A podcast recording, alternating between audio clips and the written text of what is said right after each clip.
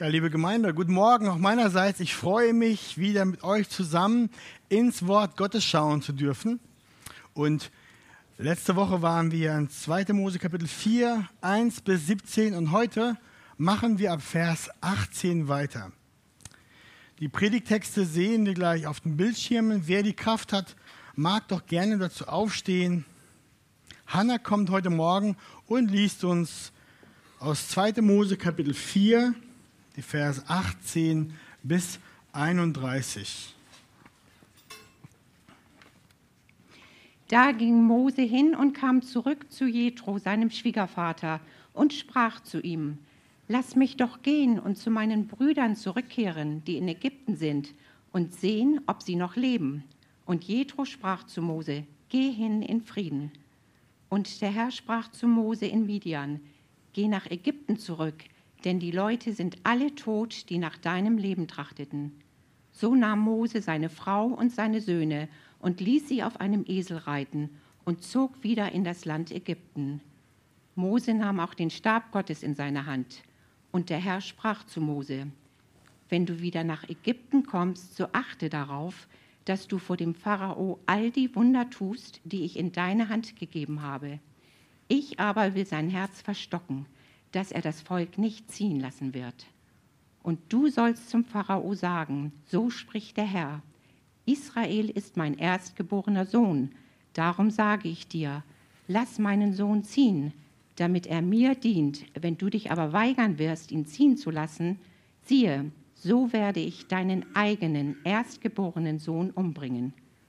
Es geschah aber, als er unterwegs in der Herberge war, da trat ihm der Herr entgegen und wollte ihn töten.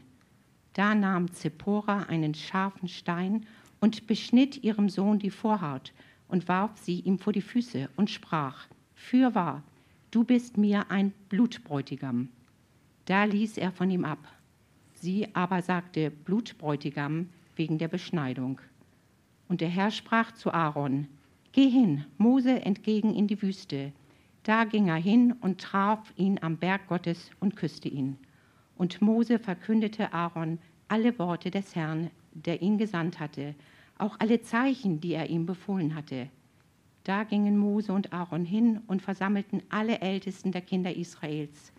Und Aaron redete alle Worte, die der Herr zu Mose gesprochen hatte. Und er tat die Zeichen vor den Augen des Volkes. Da glaubte das Volk. Und als sie hörten, dass der Herr sich der Kinder Israels angenommen und ihr Elend angesehen hatte, dann neigten sie sich und beteten an. Amen. Amen. Danke, Hannah. Er nimmt gerne Platz. Wir beten noch zum Anfang vor der Predigt und dann steigen wir ein. Vater, hab Dank, dass wir heute Morgen, dass wir heute Morgen in ein Wort schauen dürfen. Und ich bitte dich, dass du uns hilfst, dass wir auch aus dem Alten Testament sehen, welchen Plan du hast, wie du uns errettet hast durch deinen Sohn Jesus Christus. Unser Herr Jesus Christus, hilf uns, dass wir uns, dass wir dich heute Morgen nicht übersehen. Sprich zu uns und wende dein Wort an, denn durch dein Wort kommt die Veränderung, kommt Reinigung, kommt Wachstum und hilf uns, dich mehr kennenzulernen, dich mehr zu sehen und dich mehr lieb zu haben und zu schätzen. Amen. Ja, ihr Lieben, letzten Sonntag haben wir gehört, wie es mit Mose war, als er vor Gott im brennenden Busch stand und dieser ihn sandte und rief und wie er eine Ausrede nach der anderen brachte, bis ihm die Argumente ausgingen, um zu gehen. Und wir haben auch gesehen, wie Gott ihm drei Zeichen gegeben hatte. Stab zu Schlange, Aussatz zur Reinigung und das dritte Zeichen war Wasser zu Blut. Wir haben auch gesehen, wie diese drei Zeichen ein, eine Vorschau sind auf den Heilsplan Gottes und auf das Wirken bis hinein zu uns. Wir haben auch gesehen, wie Gott mit Mose in, einem, in einer geduldigen Gnade umging und ihm sogar auch seinem Bruder Aaron als Stütze versprach beorderte und schon mal schickte, dass er Mose in dieser Aufgabe stützt. Und wir haben gesehen, wie Mose in einem, das war auch der Titel der Predigt, er musste in einem Leben des Vertrauens gehen. Und wir haben gesehen, das ist für uns genauso. Wir auch, wenn wir gesandt sind, müssen am Leben des Vertrauens gehen. Da gibt es keinen anderen Weg. Wir haben auch gesehen, wie Mose dann zu ihm zum Schluss sagte, so geh nun hin, ich will mit deinem Mund sein und dich lehren, was du sagen sollst. Okay, der Vers kommt erst später, aber es macht nichts. Gott hat zu ihm gesagt, geh, ich werde mit deinem Mund sein und dich lehren, was du sagen sollst. Gott würde mit ihm sein. Und das war alles, was nötig war, damit er den Auftrag ausführen konnte. Gott mit ihm. Das war alles, das nötig war. Am Ende wissen wir, war Mose bereit und hatte sich dann aufgemacht zu gehen. Heute Morgen fangen wir an, dann zu schauen, wie Mose dann losgeht. Und wir sehen auch, dass er etwas Wichtiges auf dem Weg lernen muss. Der Titel der Predigt für heute Morgen ist Gesandt vom verzehrenden Feuer. Und ich hoffe, dass das uns aufgeht, warum der Titel so ist. Ich möchte heute den Text mit euch in drei Punkten betrachten. Und der erste Punkt ist gleich, wie ihr es schon hier auf den Bildschirmen noch nicht seht. Sind wir ein bisschen verzögert. Ähm, aber wenn es mal kommt, dann wird er stehen. gesandt zum erstgeborenen Sohn. Punkt 1, gesandt zum erstgeborenen Sohn. Wir lesen, und ich kann ja mal versuchen, mal einen Disconnect zu machen und einen Neustart. So, jetzt machen wir es nochmal. So, und jetzt mal ein Start. Guck mal, zack. Der Titel der Predigt ist klar. Dann haben wir gelesen, auch klar. Und jetzt kommt nichts. Oh, es hängt nach der dritten Slide. Ja, ihr Lieben, ihr müsst mit mir mitmachen, dann müsst ihr einfach besser zuhören. Schade. Wenn es kommt, kommt es. Aber Vers 18, wenn ihr in eure Bibeln aufschlagt, die analogen Bibeln, die sind eh besser. Denen geht nie der Strom aus. Also, schaut mal in eure analogen Bibeln, da seht ihr schwarz auf weiß, da ging Mose hin und kam zurück zu Jethro, seinem Schwiegervater. Zu dem Schwiegervater sagte er, lass mich doch gehen, zu meinen Brüdern zurückkehren, die in Ägypten sind, und sehen, ob sie noch leben. Und Jethro sagte zu ihm, geh in Frieden. Wir sehen hier, Mose hat den Ruf Gottes gehört. Der Ruf bedeutet konkret, Konsequenz zu ziehen, Sachen packen, gehen ist nichts Mystisches, sondern was Praktisches. Wenn Gott uns sendet, ist es was Praktisches und Mose packt jetzt seine Sachen und fängt an, gehorsam zu sein. Aber interessant ist, Jesus erzählt, äh, Mose erzählt dem Jethro nicht vom brennenden Busch. Er erzählt dem Schwiegervater auch nicht, wozu Gott ihn gesandt hat, nämlich das Volk aus der Sklaverei aus Ägypten zu holen. Interessant ist auch zu sehen, dass die Bibel diesen Satz gar nicht kommentiert. Der Heilige Geist hat nicht gesagt, das ist jetzt schlecht oder gut oder, sondern wir lesen einfach, dass Jethro sagt zu ihm, geh in Frieden. Und der Grund, den Mose seinem Schwiegervater gibt, ist auch nicht der primäre Grund. Ja? Er geht, weil Gott ihn sendet. Hat, hat Mose gelogen? Dieser Satz, der erinnert uns, wenn wir uns, wenn wir an die Geschichte uns erinnern, entsinnen, an die, an die Hebammen, die hebräischen Hebammen. Als Pharao ihnen aufgetragen hat, etwas zu tun, dann haben die ähnlich geantwortet. Als sie zurückkamen und das Pharaos Befehl hat überhaupt nicht funktioniert und die jüdischen Erstgeborenen, die kleinen Söhne, wurden von den Hebammen nicht getötet, wie er es wollte, dann antworteten sie dem Pharao, nun, die hebräischen Frauen sind nicht wie die ägyptischen, sie sind lebhafter. Ehe die Hebamme zu ihnen kommt, haben sie geboren. Und dann lesen wir Vers 20, und Gott segnete die Hebammen das Volk aber mehrte sich und nahm gewaltig zu. Solche, solche Sätze bringen in uns eine Spannung hervor. Unser, unser christliches Herz will, dass wir da immer die Wahrheit sagen, aber Bibelausleger sind sich an diesen Stellen auch nicht einig. Einige sagen, ja, das ist eine Halbwahrheit. Das ist eine Halbwahrheit ist gleich einer Lüge. Andere sagen, nein, wir müssen nicht, wir sind nicht immer verpflichtet, wenn wir was gefragt, immer alles zu sagen, sondern ja, ich denke, an dieser Stelle müssen wir vorsichtig gehen und sehen, dass wir sehr wohl ein Maß an biblischer Weisheit anwenden können im Geben von Antworten. Wir sind manchmal wie naive Kinder und, oh, ich muss, muss ich alles sagen. Wobei das vielleicht gar nicht weise wäre. Wir dürfen nicht lügen, das ist korrekt. Aber trotzdem ist es möglich, dass wir, so wie die Hebammen oder so wie Mose hier, eine Wahrheit sagen, ohne immer notgedrungen alles zu sagen. Mose gab Jethro einen Grund, der war auch eventuell, ich gehe davon aus, dass der wahr war. Ähm, Mose wollte vielleicht vermeiden, das sind jetzt menschliche Gedanken, er, könnte, er wollte vielleicht vermeiden, dass Jethro ihm Hürden in den Weg stellt, wenn er merkt, zu welchem Ruf Mose geschickt ist. Seine Tochter, seine Enkelkinder würden in einen Zivil, in einen, einen Bürgerkrieg vielleicht hineingezogen werden. Wer weiß. Die Gründe sind, sind schwierig, aber eins können wir hier sehen, dass die Bibel das uns nicht so einfach macht. Wir machen uns immer gerne Regeln und Gesetze. Und wir hintergehen dann einfach auch den biblischen Ruf, eine, eine Weisheit, eine biblische Weisheit darauf anzuwenden. Es ist immer einfacher zu sagen, mach das und mach jenes nicht. Aber wir merken, die Schrift ist nicht so. Deswegen, bevor wir Mose hier des Lügens beschuldigen, wollen wir vorsichtig sein. Aber lasst uns weiterlesen. Ich will da nicht zu lange drauf reiten. Wir sehen dann in, dem nächsten Vers, und der Herr sprach zu Mose, in Midian, geh nach Ägypten zurück, denn die Leute sind alle tot, die nach deinem Leben trachten. Zuerst Mose wiederholt den Ruf, sagt, geh jetzt. Und im nächsten Atemzug kommt der Satz, alle Leute, die dir nach dem Leben trachten, sind tot. Warum sagt Gott das denn? Steht das nicht im Konflikt mit dem, wie Gott sich offenbart hat? Gott hat sich Mose offenbart als derjenige, der die Kontrolle hat über alle Schöpfung, der einen starken Arm hat, der Wasser zu Blut, die Kraft hat, durch ein Wort Ägypten komplett zu zerlegen. Die Weltmacht kann er sofort ausschalten. Und jetzt sagt Gott zu Mose, ja, sei nicht traurig, sei nicht, besorg dich nicht. Alle anderen sind mittlerweile gestorben, also ist eigentlich ziemlich sicher für dich zu gehen. Hm.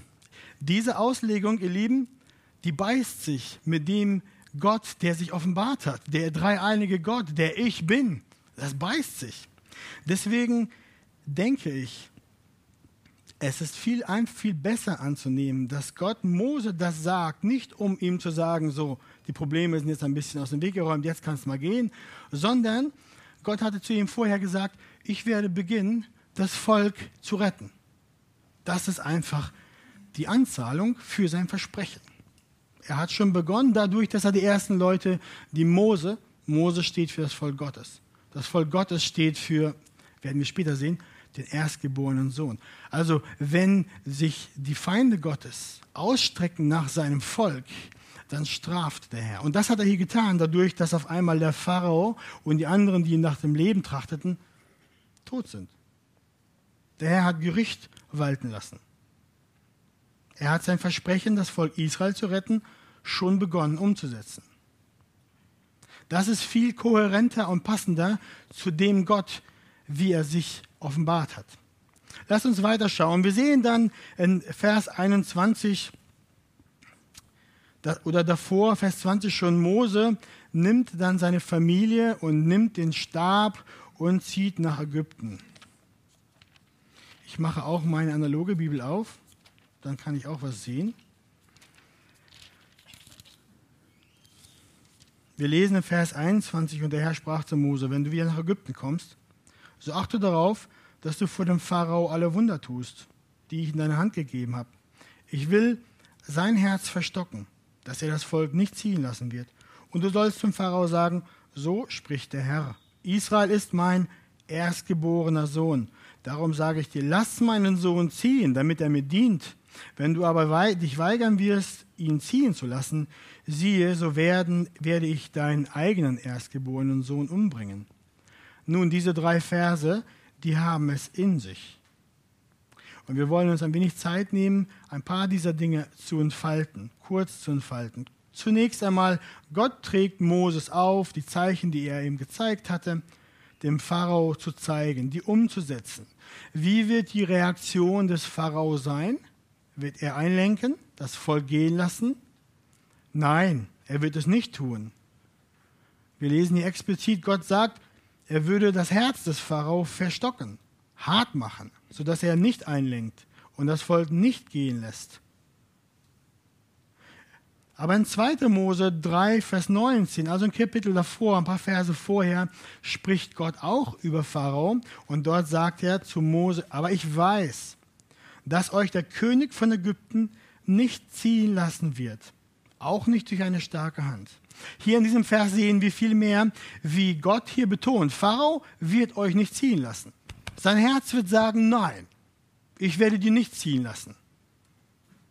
Hier sehen wir, dieser Vers bringt hervor den Willen des Pharao, das, das, das, das sture Herz, das sie einfach nicht beugen will, auch nicht durch eine starke Hand. Und in Kapitel 4, Vers 21 sehen wir, wie Gott es ist, der das Herz verstockt. Der dem Pharao das Herz so macht, dass er dann so agiert, dass er sagt, nein. Zeichen her, Plage hin oder her, nein. Hm. Wir sehen hier, wir sehen hier, und das ist ein, Anzeichen, an mehreren Stellen der Bibel kommt diese Spannung hervor zwischen der großen Souveränität Gottes und dem menschlichen Willen. Und das scheint uns in einer Spannung zu sein. Ich will es heute Morgen gar nicht verschweigen. Aber ich will euch auch sagen, dass die Autoren der Schrift in den verschiedenen Büchern mit diesem Spannungsverhältnis leben und auch sehr gut leben. Ich möchte, heute ist die Predigt nicht über die Souveränität Gottes und über den freien Willen. Es gibt dafür viel zu sagen, es gibt dafür viel zu lesen. Wenn ihr Buchvorschläge haben wollt, fragt am besten Falk oder Matthias oder auch mich. Da gibt es einiges zu lesen. Aber ich will euch heute nur sagen, dieses Spannungsverhältnis ist in der Bibel da. Die Bibel lehrt ganz klar, dass wir einen Gott haben, der völlig in Kontrolle ist. Das nennen wir die Souveränität Gottes. Das ist eine völlige Souveränität Gottes, uneingeschränkt von von, von ihnen nichts schränkt das ein. Ja? Aber auf der anderen Seite sehen wir, dass Gott sehr wohl in seinem Wort lehrt, dass der Mensch für seine, für seine, für seine Handlungen, für seine Herzenseinstellungen sehr wohl selbst verantwortlich ist und für seine Entscheidungen und Taten auch Rechenschaft schuldet. Merkt ihr das? Ich will euch deswegen nur drei Punkte mitgeben heute Morgen zu diesem Thema, die hoffentlich helfen. Das erste ist, wenn wir in der Bibel über Souveränität Gottes lesen, dann, dann lehrt die Bibel das niemals als ein Abstrakt, als eine abstrakte Idee, losgelöst von irgendeinem Kontext, sondern immer im Zusammenhang mit dem Heilsplan. Ja? Verbunden also mit der Errettung des Volkes Gottes. Die sollte uns ermutigen. Äh, die, die, die, Autoren der Bibel benutzen das auch so. Die Souveränität Gottes ist etwas, was die Kinder Gottes im Heilsplan ermutigt. Denn er ist nicht ein Gott, dem halt Dinge halt entgleiten. Upsala, das habe ich nicht kommen sehen. Upsala, das ist schlecht gelaufen. So ist unser Gott nicht, so ist ein Mensch. Aber er ist völlig souverän. Dann der zweite Punkt ist, dass für die biblischen Autoren, und wir sollten es ihnen nachmachen, ist die Souveränität Gottes kein Hindernis oder Stolperstein in ihrem Glauben, sondern immer ein Segen. Die Souveränität Gottes sollte uns immer in die Anbetung Gottes führen und unser Herz demütig machen. Ja, sehr wohl kannst du damit ringen, sagen, wie kann das sein? Und dann sehen wir auch dieses Ringen in Römer. Paulus ringt damit, andere Autoren ringen damit, aber die Bibel lässt dieses Spannungsverhältnis bestehen. Und wenn wir richtig und recht gelesen haben, dann gehen wir weg von der Souveränität Gottes, dass wir uns beugen und unser Herz demütigen und sagen, ja, du bist König und ich bin es nicht. Der dritte Punkt, wir sollten vorsichtig sein mit dem Thema Souveränität Gottes und freier Wille des Menschen, weil wir früher oder später bemerken werden, das ist nicht so einfach. Und ich habe das nicht gecheckt. Und wenn dir jemand entgegenkommt und sagt, ich habe das voll durchschaut, ich erkläre es euch, dann seid vorsichtig. Wir gehen wir mit einem heiligen Mysterium um, das für unseren Kopf einfach zu groß ist. Darin sehen wir, dass Gottes Gedanken viel höher sind als unsere, dass er Gott ist und wir nicht, dass es nicht möglich ist, ihn in eine theologische Schachtel zu packen, ihn zu definieren sauber, zu erklären, zu umreißen und dann so schön das auf das Regal zu stellen und sich zu freuen. Nein, Gott ist viel zu groß dafür. Das wird uns niemals gelingen. Nicht an dieser Stelle, nicht an anderen Punkten. Also, ihr Lieben, Vorsicht. Aber lasst uns jetzt kurz weitermachen im Text. Verse 22, 23, Gott offenbart hier nämlich Mose den Plan. was er sagen soll. Er legt ihm sozusagen die Worte wie angekündigt in den Mund und sagt, du so sollst du sprechen. Israel ist mein erstgeborener Sohn. Darum sage ich dir, so spricht Mose jetzt zum Pharao, lass meinen Sohn ziehen, damit er mir dient. Und dann sagt Gott auch noch, wenn du das nicht machst, dann wird dein erstgeborener Sohn sterben. Zunächst einmal, das ist eine Vorschau, eine Preview auf die zehnte Plage. Das werden wir noch sehen. Darüber werden wir auch noch mehr sprechen und ausgedehnt in einer Predigt im Detail. Aber worauf ich heute euer Augenmerk lenken möchte, ist, dass Gott hier sagt, Israel ist mein erstgeborener Sohn. Lass meinen Sohn ziehen, damit er mir dient. Im Alten Testament ist es diese Sohnschaft, die Sprache der Sohnschaft ist sehr selten. Deswegen ist das hier etwas ganz Wichtiges. Das ist das erste Mal, dass Gott so über sein Volk spricht. Und das ist etwas ganz Wichtiges. Diese Sprache zeigt, Gott hat Israel erwählt und Israel, sein Volk, hat eine ganz besondere Rolle. Israel ist ihm Sohn und er ist Israel Vater. Wenn der Pharao seinen Sohn Israel nicht gehen lässt, dann wird das ihn seinen eigenen Sohn kosten. Gott hätte Israel ja auch anders nennen können. Mein Volk, mein Weinstock, mein Haus, mein Feigenbaum, meine Schafherde. Aber nein, an dieser Stelle macht er das ganz konkret so, dass er sagt, mein erstgeborener Sohn. Das ist wichtig. Gott hat mit seinen erwählten Kindern immer eine ganz besondere Beziehung. Das ist nämlich die Vater-Sohn-Beziehung. Prädominant beschreibt die Bibel die Beziehung zwischen dem Volk Gottes und Gott Vater-Sohn-Beziehung. Gott strebt über die Geschichte Israels immer danach, das Herz des Volkes zu haben. Nicht nur Lippenanbetung, nicht nur Prozesse und Rituale. Er wollte immer das Herz haben. Und sein Volk war immer und immer wieder ungehorsam und wandte sich ab und betete Götzen an. Und so strafte Gott sein Volk, weil, das kennen wir aus Hebräer, ein Vater, der seinen Sohn lieb hat, den züchtigt er. Und das ist sogar auch so, ihr kennt das aus eurer eigenen Erfahrung, die Beziehung, wenn ein Sohn ungehorsam ist, das bringt in einem einen größeren gerechten Zorn und ein Verlangen nach Disziplin hervor, als wenn das irgendein fremdes Kind macht. Da mache ich nur so und sage, ja, das wird schwierig, aber ist nicht mein Kind. Aber wenn mein Kind das macht, dann kriege ich ganz andere Emotionen. Ja, weil das ist mein geliebtes Kind. Und Gott geht das genauso mit dem Volk. Deswegen sehen wir durch die, durch die alttestamentliche Geschichte, Gott reagiert stark, mit großen Emotionen, wenn er sein Volk straft, weil er es lieb hat. Und wir sehen dann auch, wie die Geschichte weitergeht. Als die Zeit reif war, kam aus dem Sohn Israel der Retter. Und der Retter Jesus Christus ist der Sohn Gottes. Am Anfang des Matthäus-Evangeliums bezeugt Gott der Vater das auch in Matthäus 3,17. Er sagt: Dies ist mein geliebter Sohn, an dem ich wohlgefallen habe. Das ist die Stimme bei der Taufe die das zu Jesus sagt, über ihn sagt.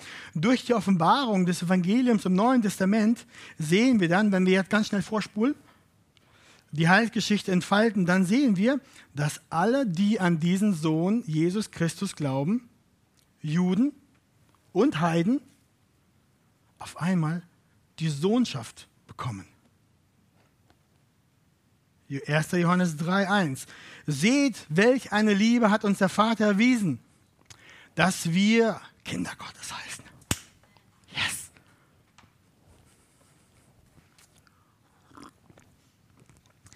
Epheser 1, Vers 5 ist dann noch klarer, sagt, er hat uns vorherbestimmt zur Sohnschaft für sich selbst durch Jesus Christus, nach dem Wohlgefallen seines Willens.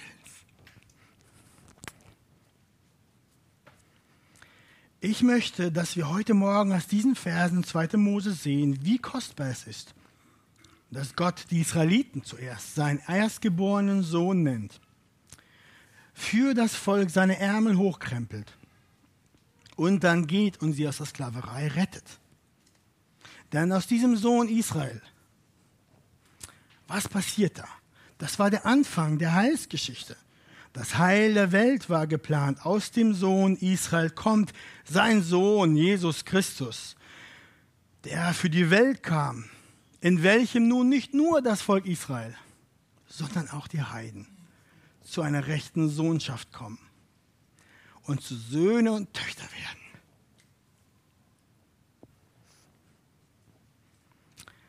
Schade, dass die Slides nicht funktionieren, weil jetzt habe ich ein langes Zitat, jetzt müsst ihr extra gut auf, zuhören, aus Römer 8.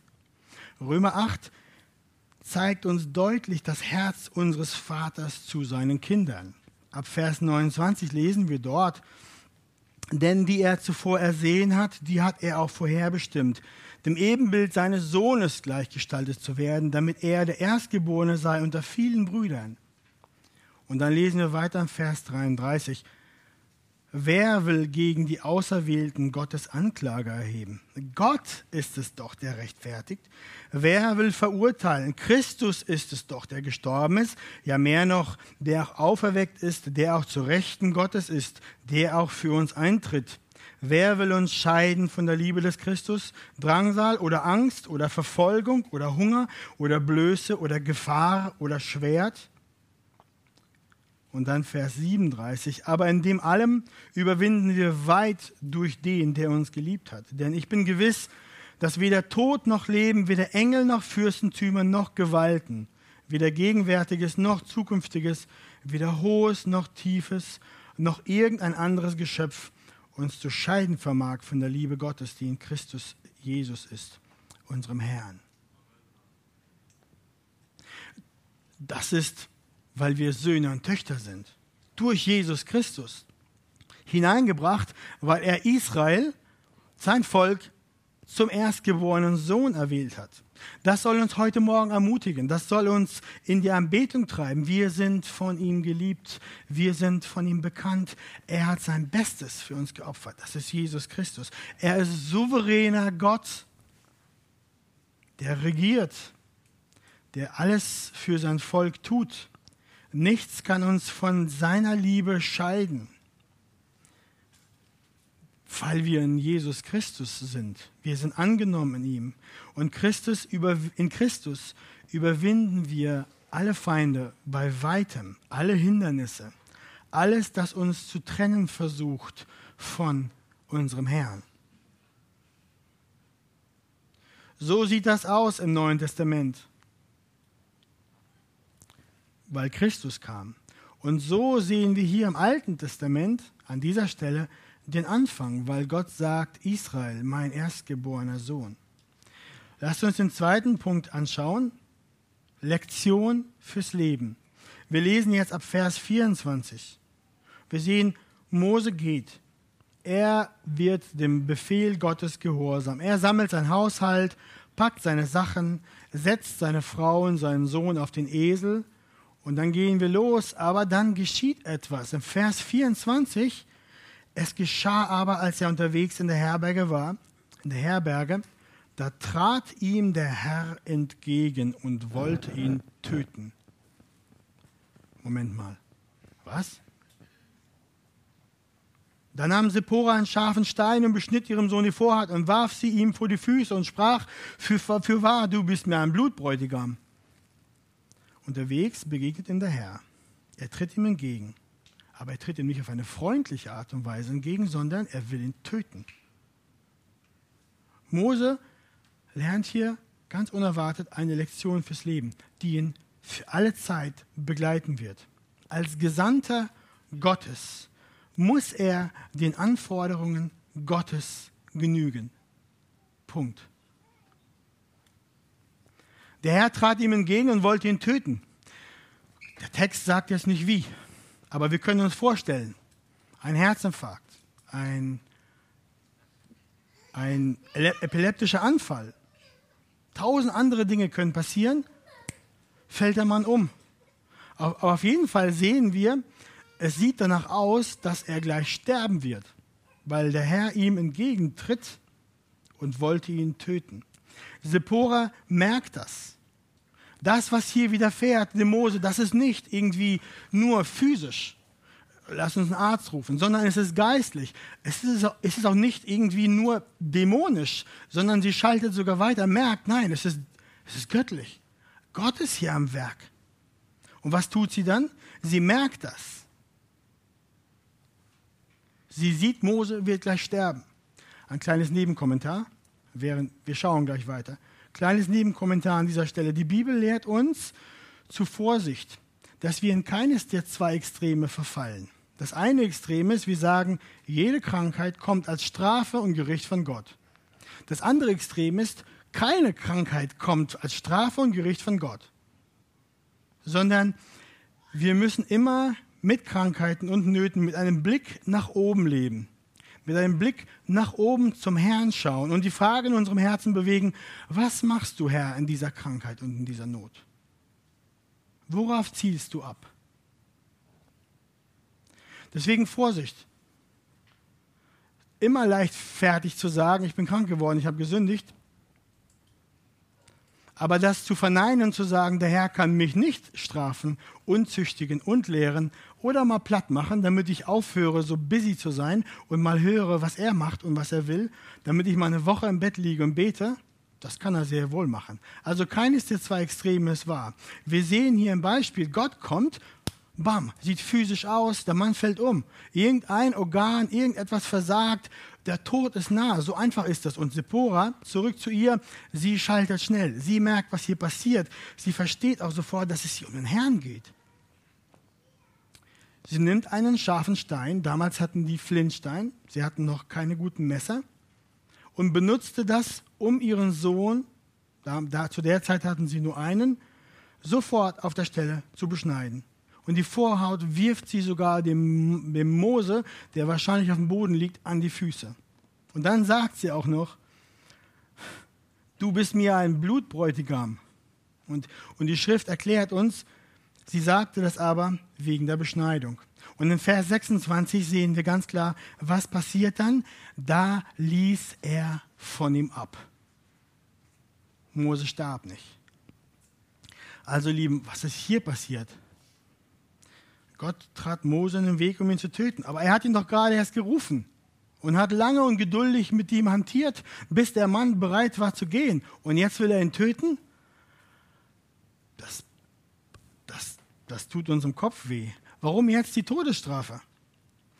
Zunächst, Mose hatte es versäumt, dem Wort Gottes gehorsam zu sein.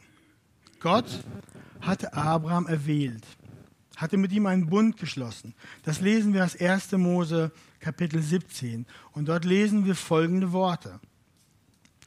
Das ist aber mein Bund, den ihr bewahren sollt zwischen mir und euch und deinem Samen nach dir, sagt Gott. Alles, was männlich ist unter euch, soll beschnitten werden. Und ihr sollt am Fleisch eurer Vorhaut beschnitten werden. Das soll ein Zeichen des Bundes sein zwischen mir und euch. Jedes männliche von euren Nachkommen soll bei euch beschnitten werden, wenn es acht Tage alt ist. Sei es im Haus geboren oder um Geld erkauft von irgendwelchen Fremden, die nicht von deinem Samen sind. Was in deinem Haus geboren oder um Geld erkauft wird, soll unbedingt beschnitten werden. So soll mein Bund an eurem Fleisch sein, ein ewiger Bund. Und ein unbeschnittener Mann, einer, der sich nicht beschneiden lässt am Fleisch seiner Vorhaut, dessen Seele soll ausgerottet werden aus dem Volk, weil er meinen Bund gebrochen hat. Das sind harte Worte. Aber Gott war klar. Ich habe euch erwählt, habe einen Bund gemacht und das Zeichen des Bundes ist die Beschneidung. Und jeder Mann, der das nicht tut, der es nicht tun will, dessen Seele wird ausgerottet werden aus dem Volke Gottes. Das Zeichen ist nicht auf dir. Mose hat ein Kind in der Wüste geboren, in Midian, hat einen Sohn, hat das Gesetz nicht befolgt. Gott ruft ihn als den Diener und Botschafter für sein Volk. Mose zieht los in seiner Naivität, hat sein Herz nicht geprüft, hat das vergessen Gott tritt ihm als Richter entgegen. Denn wir lesen es später, 2. Mose 24, benutzt Gott diese Worte über sich selbst. Und Mose sagt das dem Volk. Und die Herrlichkeit des Herrn war vor den Kindern der Israeliten wie ein verzehrendes Feuer oben auf dem Gipfel des Berges. Fünftes Buch Mose, so hütet euch nun, dass ihr den Bund des Herrn eures Gottes nicht vergesst, den er mit euch gemacht hat. und euch nicht ein Bildnis macht von irgendeiner Gestalt, was der Herr dein Gott dir verboten hat. Denn der Herr dein Gott ist ein verzehrendes Feuer, ein eifersüchtiger Gott. Im Neuen Testament, Hebräer 12, schreibt der Hebräer-Schreiber, denn unser Gott ist ein verzehrendes Feuer. Gott, habt ihr das gehört, ist ein verzehrendes Feuer. Er ist kein Teelicht. Er ist nicht mal ein Lagerfeuer. Er ist nicht mal nur die Feuersäule, die die Israeliten später sahen. Er ist ein verzehrendes Feuer. Dieses Bild stellt Gottes Heiligkeit heraus. Er ist heilig und ganz Licht und seine Worte sind Leben oder Tod. Was er sagt, wird gemacht. Seinen Worten wird immer Folge geleistet. Das ist Gottes Majestät und Heiligkeit und Souveränität. Er ist kein Taschengötze. Er ist kein handliches Format. Ihr Lieben, dieses Bild, diese Sprache, diese Umstände mit Mose, die mögen dir heute Morgen vielleicht befremdlich sein. Was? So einem Gott dienen wir? Das ist aber nicht lieb. Das ist definitiv nicht lieb. Das ist definitiv nicht kuschelig. Das ist nicht Hüge. Aber ich will euch heute Morgen von der Kanzel ganz klar sagen, unser Gott, dem wir folgen, ist keine Schmusekatze. Er ist ein brüllender Löwe. Er ist ein heiliger Gott. Er ist ein dreiheiliger Gott. Er ist so heilig, dass die Israeliten, die mussten eine Linie machen um den Berg. Und wenn sie da drüber gingen, dann wurden sie getötet. Sie waren des Todes. Sogar die Tiere. Unser Gott ist in der Tat ein verzehrendes Feuer. Wir dürfen auf keinen Fall mit fehlender Ehrerbietung, Respektlosigkeit, Leichtfertigkeit und Anbetungslosigkeit vor ihn treten.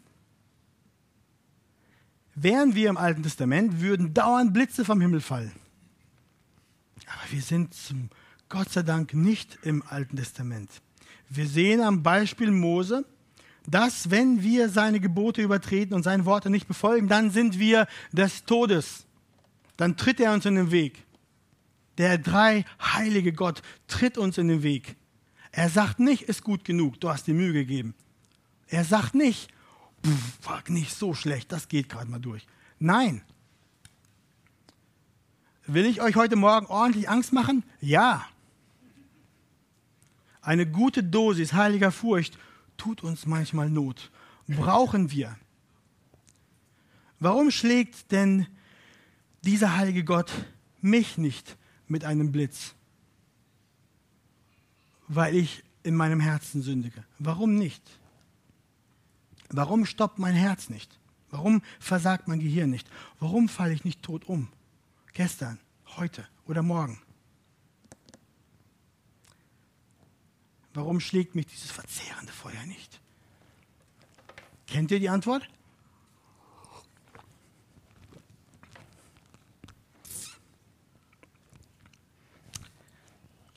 Jesaja 53, 5 bis 6, dort lesen wir, doch er wurde um unserer Übertretungen willen durchbohrt, wegen unserer Missetaten zerschlagen. Die Strafe lag auf ihm, damit wir Frieden hätten.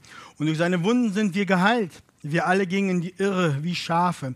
Jeder wandte sich auf seinen Weg. Aber der Herr warf unser aller Schuld auf ihn. Ein paar Verse weiter. Denn er wurde aus dem Land der Lebendigen weggerissen. Wegen der Übertretung meines Volkes hat ihn Strafe getroffen. Und in Vers 10 danach. Aber dem Herrn gefiel es, ihn zu zerschlagen. Dieser Er in diesen Versen ist Jesus Christus, der Sohn Gottes, der Retter der Welt. Jesus ist um unserer Sünden willen zerschlagen, um unserer Missetaten willen. Alle Strafe, die wir verdient haben, liegt auf ihm. Wir haben Frieden durch ihn. Uns geht es gut. Uns trifft kein Blitz, weil unsere Schuld auf ihn geworfen ist. Er musste sterben für unsere Sünden und Übertretungen.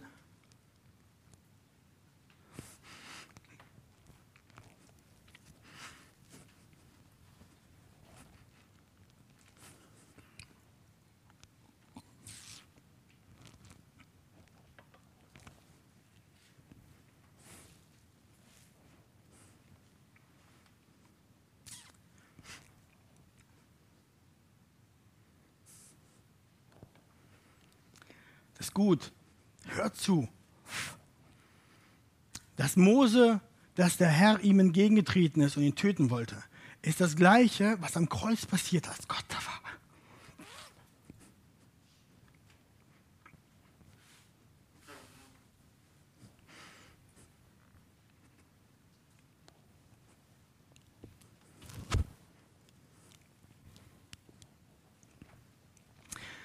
Das ist nämlich so, dass Gott Jesus am Kreuz entgegengetreten ist. Als der drei heilige Gott und ihn umgebracht hat. Um unseren für unsere Sünde.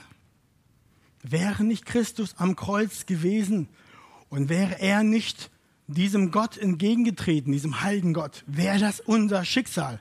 Aller unser Schicksal ist es, dass wenn wir mit unseren guten Dingen, die wir so gemacht haben, mit dem Rucksack voller schöner Geschenke, ich habe ein gutes Leben geführt, wir würden kommen, wir würden verzehrt.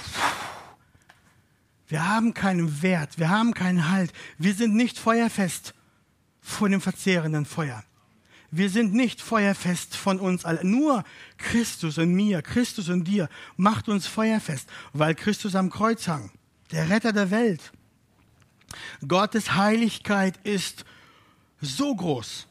Sein Anspruch an Perfektion ist so groß. Nichts anderes als ein völliges, perfektes Halten des Gesetzes genügt. Und das haben wir nicht. Das hat keiner. Wir haben das nicht drauf. Lese das Alte das Testament, das Neue Testament, Römer. Und Paulus argumentiert dort, die Werke des Gesetzes haben uns nicht gerettet. Lieber Freund, ich möchte, dass du an dieser Stelle klar verstehst, es gibt nur zwei Wege. Entweder du erkennst, dass du vor Gott schuldig bist, dass du verloren bist, dass du an Jesus glauben musst, der für dich am Kreuz blutete, für dich starb, für dich auferstand, dann werden deine Missetaten gewaschen. Dann hast du eine perfekte, vollkommene Gerechtigkeit. Du bist heilig. Du bist rein. Gott wird dir nicht im Zorn begegnen, um dich zu töten. Er wird dir nicht in den Weg entgegentreten, um das zu tun, sondern du wirst leben. Oder du bleibst in deinen Sünden und lässt es darauf ankommen. Du lässt es darauf ankommen, dass Gott, der Herr, dir auf deinem Weg entgegentritt. Dann gibt es keinen drinnen vor seinem gerechten Zorn, kein Schutz vor seinem verzehrenden Feuer. Mein Freund, deswegen heute Morgen fliehe zu ihm in Christus allein hast du Vergebung der Schuld. Ansonsten wird Gott dich verzehren. Aber lasst uns zurückkommen zum Text. Wir haben gesehen, dass Sephora die Situation sofort richtig einschätzt und erkennt und handelt, um Gott gehorsam zu sein. Dadurch rettet sie ihrem Mann das Leben. Merkt ihr das?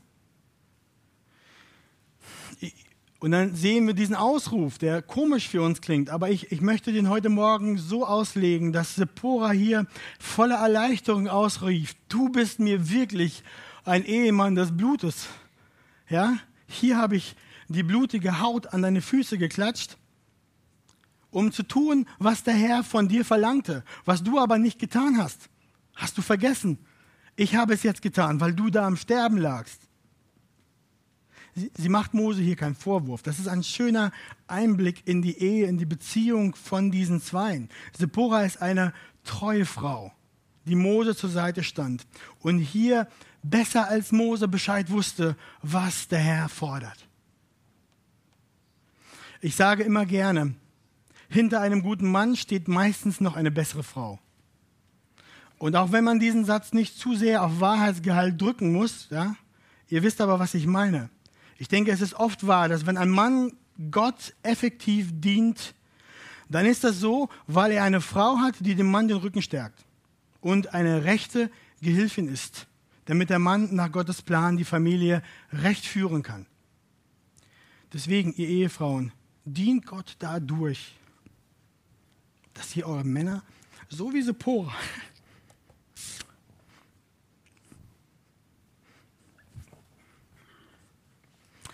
dass ihr euren Männern helft, treue Ehefrauen seid, die Gottes Wort und seine Anforderungen genauso gut kennen wie ihre Männer, wenn nicht noch besser, aber genauso gut wie die Männer wissen, was der Wille des Herrn ist für das Leben und für die Situation.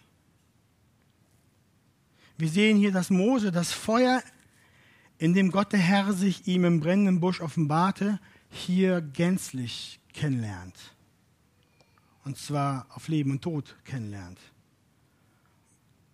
Gott das verzehrende Feuer hat ihn gesandt. Deswegen der Titel auch heute, gesandt vom verzehrenden Feuer. Er stand und diente vor diesem heiligen Gott, der es zuließ, der es, sorry, der es nicht zuließ, dass sein Diener geht und im Ungehorsam verbleibt. Dinge hat in seinem Leben, die nicht zurechtgebracht sind, die nicht nach dem Willen Gottes sind. Mose lernte diese Lektion für sein Leben. Die Heiligkeit Gottes, die Ehrfurcht vor seiner Gegenwart, der dreiheilige Gott, das verzehrende Feuer. Mit ihm ist nicht zu spaßen. Er ist kein Spielzeug. Er ist nicht ein Buddy.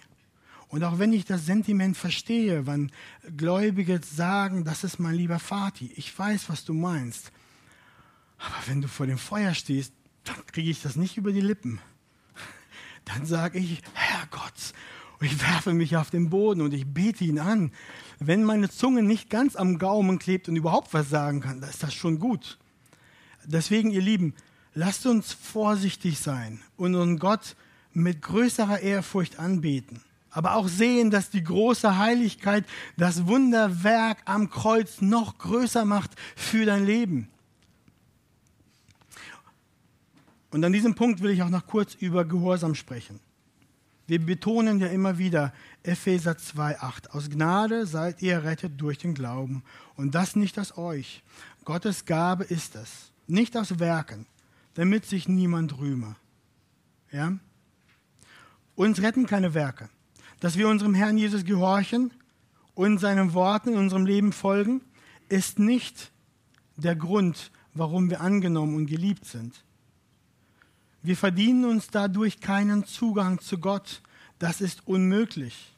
Unsere besten Werke des Gehorsams sind immer viel zu kurz, immer viel zu wenig, um uns jemals Annahme bei Gott zu sichern. Versteht ihr das? Nur das Werk Christi am Kreuz ist genug. Nur durch Glauben an das vollbrachte Werk Christi wirst du angenommen, bist du geliebt, bist du am Leben. Aber dass wir aus Gnade durch den Glauben errettet sind, vergeben sind, heißt nicht, dass wir nicht zu gehorchen brauchen. Heißt nicht, dass wir das alles bejahen können, aber einfach so bleiben, wie wir sind. Und einfach Dinge so lassen, wie wir die halt so machen. Jesus sagt da ganz klar, Johannes 14, liebt ihr mich? So haltet ihr meine Gebote. Und ich will den Vater bitten und er wird euch einen anderen Beistand geben, dass er bei euch bleibt, den Geist der Wahrheit.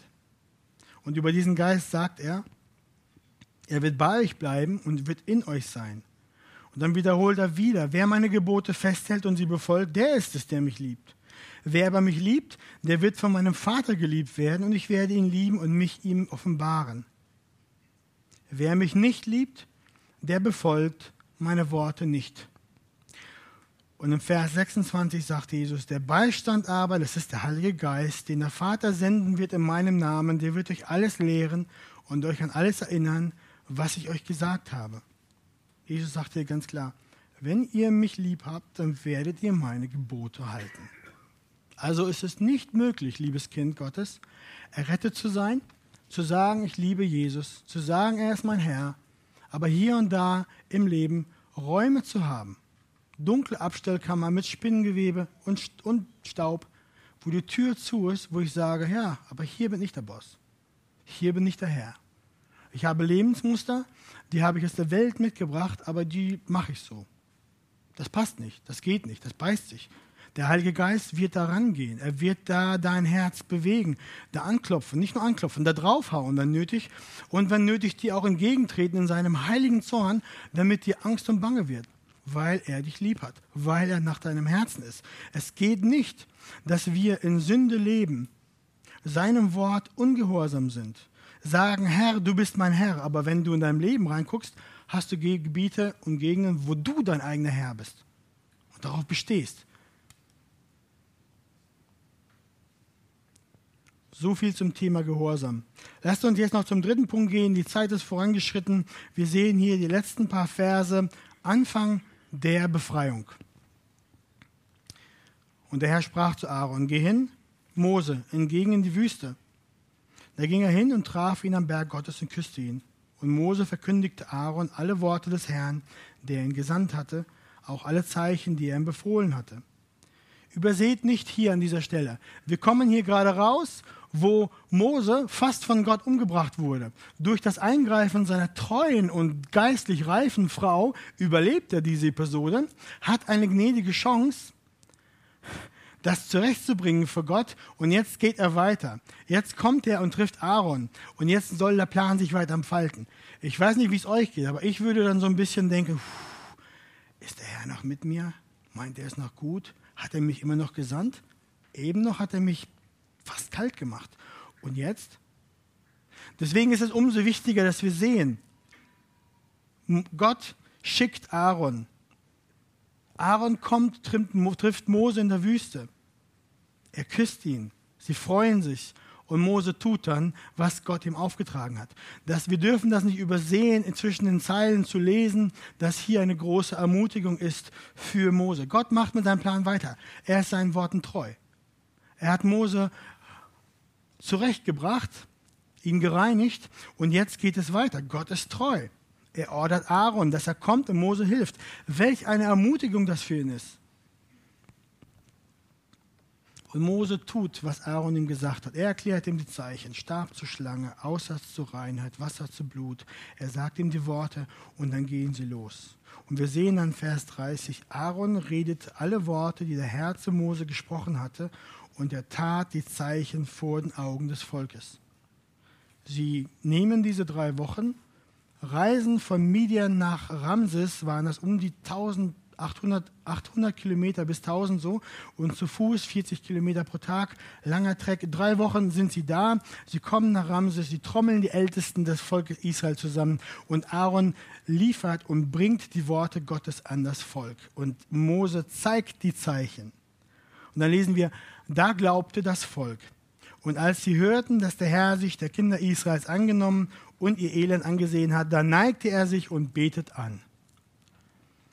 Was war die Reaktion des Volkes? Sie beten an.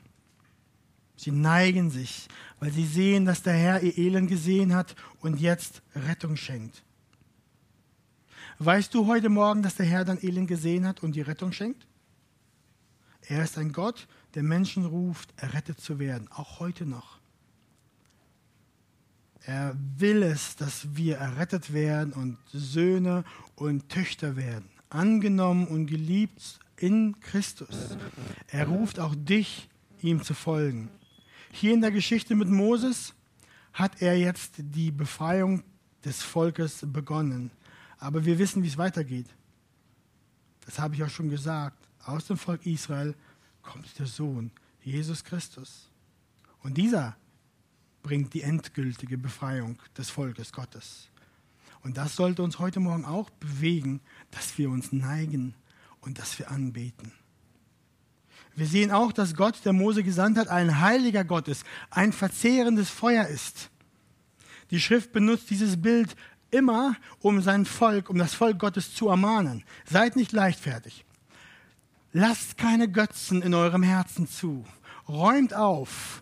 Geht zu Christus. Nur in Christus kannst du feuerfest sein, so dass du Gemeinschaft haben kannst mit diesem drei heiligen Gott, der ein verzehrendes Feuer ist. Nur in Christus bist du feuerfest. Sonst bist du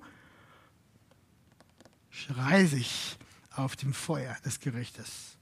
Er fordert von dir eine Nachfolge von ganzem Herzen, eine Entschlossenheit, mit Konsequenz ihm zu folgen und die Sünden deines Lebens immer und immer wieder abzulegen, ins Licht zu bringen und umzubringen.